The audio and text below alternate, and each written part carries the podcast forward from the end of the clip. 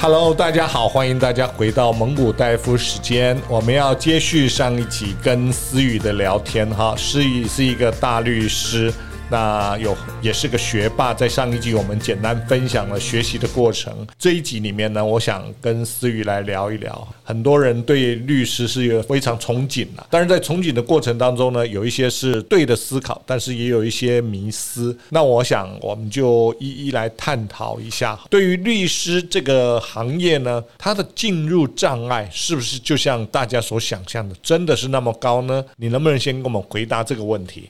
嗨，大家好，我是里奇国际法律事务所主持律师思瑜林思瑜，很高兴今天有这个机会跟大家分享哦。这个我相信戴夫刚刚提的问题，应该也是很多民众就是常常我们，我们常常就是被可能客户这样子询问啊。那我这边我先跟大家说明一下，关于律师行业进入的门槛，我个人觉得其实最重要就是说你要考上这个律师考试。基本上呢，你考上律师考试的资格，他不一定要求说呢，呃，你一定要是这个法律系毕业的。我考律师的时候，只要修满一定的学分，就具有去考律师的这个身份资格。只是说律师考试的本身，以我自己或是我周遭来看哈，我是觉得律师考试没有很简单，因为台湾的律师考试现在录取率大概只有哎六趴上下。我们常常可能看到一些报章杂志说，哎，觉得现在律师是不是太多，或者说是因为律师太多，导致说可能律师整体收入下滑。我跟大家讲哈，其实我个人不会觉得是律师太多这个问题的话，我其实主要不是因为说律师考试简单，是因为说现在去考律师的人数太多。以前的话，就是在过去的年代，可能一两千人考，可是现在的话，动不动就是可能是一万多人去考。那这样六趴下来的话，可能也有大概六七百人，所以才会造成说，哎，大学也将律师变多。从我周遭的这些律师这边去听哈，也很多人觉得说，哎，其实他们觉得说律师没有太多，因为以台湾的基数人口就是大概是两千千多万人来讲的话，那目前台湾的职业律师可能才一万上下话，以这样的比例来看的话，其实是没有过多的，所以这个就提供给大家去参考。OK，没有过多就是不会削价竞争，哈哈，这个是开玩笑的讲。也就是说，其实虽然有律师执照的人很多。但是真正职业的律师并没有大家想象的那么多了。好，整个台湾两千三百万的人里面，大概就一万多个职业律师而已嘛。那其他考上律师执照的，也许在公司行号里面去担任法务的人员，或者是啊自己做其他的创业也不一定。你的意思是这样嘛？对不对？据我所知，公司行号里面很多的就是法务同仁，其实他们都有律师资格哦。对。可是他们觉得说，在公司行号工作是比较符合他们的生活习惯，所以他们不想要去在外面当诉讼的律师，可能选择公司行号，这种是非常的多的。OK，所以现在的年轻人，如果你有自信或者有一些兴趣想要考律师的话，它还是一个非常灿烂的产业哈，因为毕竟人数不多，不像我们这种工程师哈，这个台湾两千三百万人。名片摊出来，有两千万人是工程师啊！哎，这个是竞争就太多，当然是开玩笑的了哈。但是产业别真的，你竞争进入障碍越高，那你后面的竞争呢，自然而然就不一定那么高了。但是为什么说不一定？因为进入障碍高，相对的考到律师执照那些人，也都是人中之龙、人中之凤了。所以在同一个领域里面的竞争，它自然而然就会非常大。这个也是要特别提醒我们的观众朋友的。那很多人呢也问我说：“诶，律师是不是很好赚？”对于这一点呢，思雨，你是不是来跟我们讲一下，律师是不是真的像外面所说的很好赚，就好跳这样子？我不敢说律师有多好赚啊，我自己其实私心觉得说，如果要说好赚哦，金融业才应该还是真的好赚。是哈，我们律师毕竟还是劳力工作啦，用时间换钱。当然，比起一般行业来说，收入是相对丰富啦。可是我还不到好赚的程度。那我周遭跟我自己一样开业的同业们啊，收入程度通常都跟他们在工作上投入的程度成正比。你赚的越多就越忙，收入的多寡，我觉得有的时候比较像是一种。对个人生活方式的一个选择啊，那我也所以笑称我们是高级蓝领这样子，毕竟还是要可能要靠用高度的这个脑力工作这样子。因为虽然说律师这边以比较是在室内可能办公室这样子，可是可能说你今天要做一些诉讼策略，甚至是说就是你要写状本身哈，其实真的是高度消耗脑力，工时累积起来是非常长。哦，工作的时数是很长的，所以你刚刚讲的重点就是说。你如果收入要高，你的工作的时数就要多。那工作时数不想多，那收入就会比较普通。但是我想，这个年轻人可能还是有一定的迷思哈。你的普通跟一般人的普通可能不一样了。一般人的普通呢，我讲哈，一般人收入可能年轻人以刚毕业的毕业生来讲哈，刚毕业的毕业生来讲。那一个月有个四五万，他就觉得很好。那如果毕业十年的人呢，一个月有个八九万，哦，他会觉得很好。但是大部分的人呢，嗯，能不能达到这个好的位置不一定。那以律师来讲，我当然这个你知道，外面职业的律师一般如果有正常的。就说不要 over 了哈，不要太 over。大概他们的所得会落在哪一个范围？比如说在两百万，或者是两百到三百，或者是五百，还是一千，还是五六千？我不知道。好，那既然年轻人问啊，现在大夫这样问，那我就要来好好出卖一下我周遭的人。对，可以，可以，可以。啊。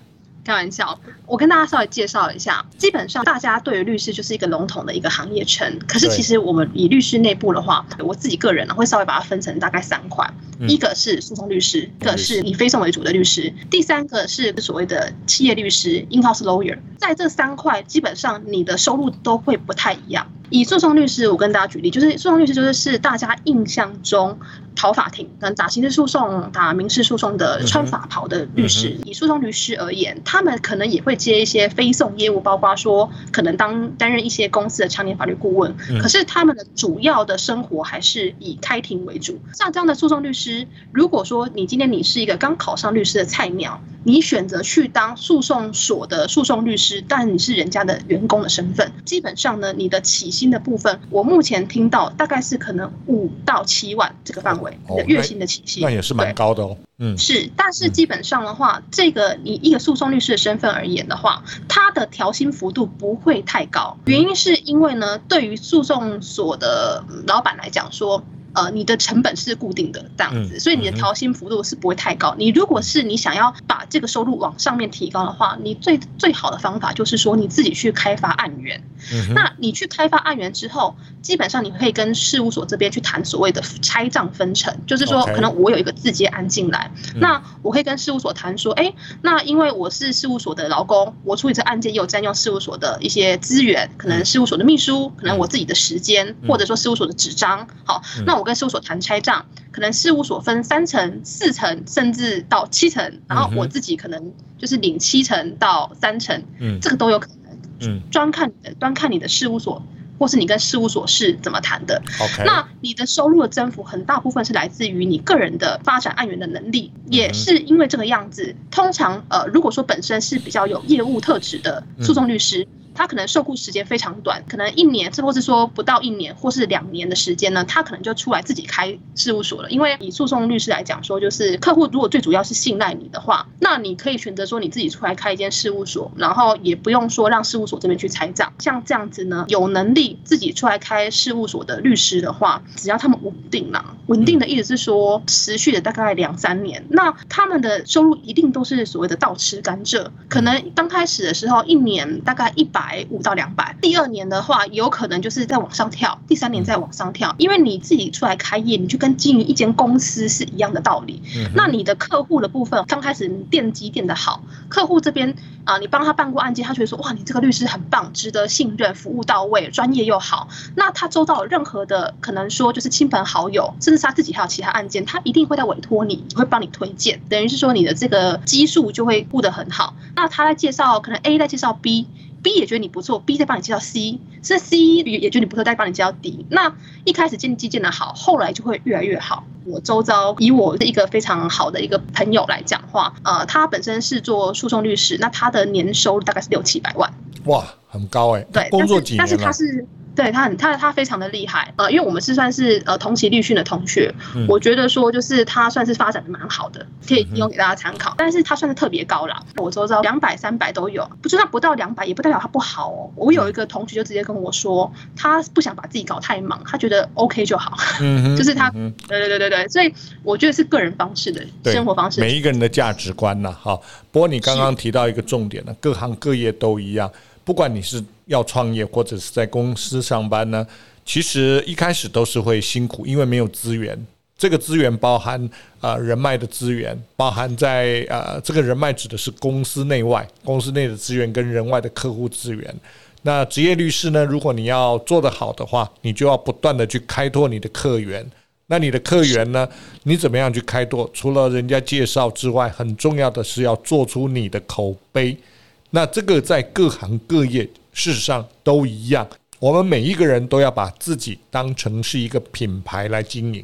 当你当成自己是一个品牌的时候呢，你要把品牌经营得越好，就会越受人家的信赖跟尊重。一旦人家有信赖、有尊重，人家自然而然就会推荐你给他的好朋友。这是一种信任的推荐，有更多的信任式推荐，那你的案源就越多。当然，你也会越忙，所以收入跟时间的付出是成正比，但是也是跟你的这个努力成正比。这个是刚刚思雨要表达的一个重点，所以不要去羡慕啊，说律师有多高多高哈。我觉得很多小朋友都很喜欢去知道人家有多高多高的年薪，但是羡慕归羡慕，要回过头来想一想，我们有没有那个能力去做到这样的事情？如果我们要赚到年薪两三百万、三四百万，那我们要做哪些的付出？因为律师有这些收入，是在他学习的过程当中，他就已经先付出了。你在玩，你在跳舞，他可能在念书，他在挑灯夜战。那当律师的时候呢，可能你在吃饭，晚上在休息，他可能绞尽脑汁要写那个诉讼状，要去想说他的一个出庭的一个策略，这个等等都是一分耕耘一分收获，所以不要用自己的单一的角度呢去看每一个产业它可能的一个好的部分，而没有去看到它辛苦的那一部分。我想这边我也特别跟大家啊再聊一聊。好，另外除了这些迷思之外呢，那思雨有没有什么这个把当律师呢很好玩的一部分也来跟我们分享一下？不要只想说哦，我辛苦的部分。这个我可以跟大家分享一下。我刚刚有跟大家提到所谓的可能诉讼所、非讼所跟 in-house lawyer 嘛。那我我自己刚好是有幸是说，我从考上律师之后，我三种的行业我都待过。我当过诉讼所的律师，我也去过，就是主要是做商务非讼，可能客户是像是说屈臣氏、必胜客、肯德基、爱买这样子的商务非讼所，当过一阵子的律师。然后我也去过，就是可能上市科技公司担任过 in-house lawyer 也。有幸因此认识戴夫这样子，是我们是以前的同事，没错。是我们是同事，然后所以就是说，我个人会把我自己职业之后，现在过得还算蛮开心。我把它归功于说，我之前三份工作的累积，让我现在就是非常享受，呃，能够专注于事业的快乐程度。那像是刚刚戴夫有提到说呢，哎，我这边的话是不是有什么可以跟大家分享的案件或是案情？我可以跟大家分享是说，就是呢，我自己觉得说，如果说大家可能想要踏入律师这个行业的话，可能律师。考试的部分，经由大家的努力，都是我是觉得说是有机会可以考上的。可是，如果律师要做得开心，其实是跟你本身的性格特质有非常大的关系。因为我觉得说工作很重要，帮你要做得开心。那是什么样的特质可以让你开心呢？第一个问题是说呢，诶，各位的话，你们本身会喜欢帮别人解决问题吗？嗯，哦，这个非常的重要。那你的你本身的喜欢去思考问题、想问题解决方法，甚至说你的逻辑能力就是好不好呢？我觉得这个东西会是一个非常重要的一个点，因为我们律师的生活之中，我们每天都在帮人家解决问题。那我自己的性格是呢，我可以透过达成客户的，就是帮他解决问题，然后让他可以依照他想要的方式解决问题，我会我会得到非常大的成就感，所以我过得非常开心。那各位可以。他说：“哎，你是这样子的人吗？如果你的性格跟我很像的话，那你今天当律师，你会觉得说，你每一天帮为客户处理纷争的过程之中，你都可以得到满满的成就感。”嗯哼，跟大家。OK，其实我觉得我听完以后，我发现跟你读书的时候是一样的。哦，你在读书的学习过程当中，因为你把书念好了，你享受了成就感。在工作上呢，你也一样，你替客户解决了问题，用客户的方式解决了问题，你也得到了成就感。所以总而言之呢，你很多的快乐来源或者支撑你往前走的一个动力来源呢，都是因为你在享受那个成就感。那事实上呢，年轻人在职场上班也的确是如此。大部分的人能够让自己不断地往前走，也是因为他享受了那个成就感。成就感有很多，比如说至少你要被别人认同，你的所得是够用的，你在这边上班的环境很快乐。那你对于你啊所做的工作，你有热情，喜欢它，然后你被个周遭的不管是客户或者是我们的伙伴、公司的伙伴高度的认同，这些都是成就感的来源嘛，对不对？是没有错，你讲的完全正确。好，那我想很棒哈，这一集思雨也跟我们分享了这个大家最想知道的律师这个行业一般人比较不知道的一些甘苦，还有一些迷思。我想今天非常谢谢思雨，后面我们再来跟思雨讨论更多的相关的问题。今天谢谢大家，谢谢，也请大家记得给我们啊五星按赞，在 Facebook 上面给我们留言，谢谢。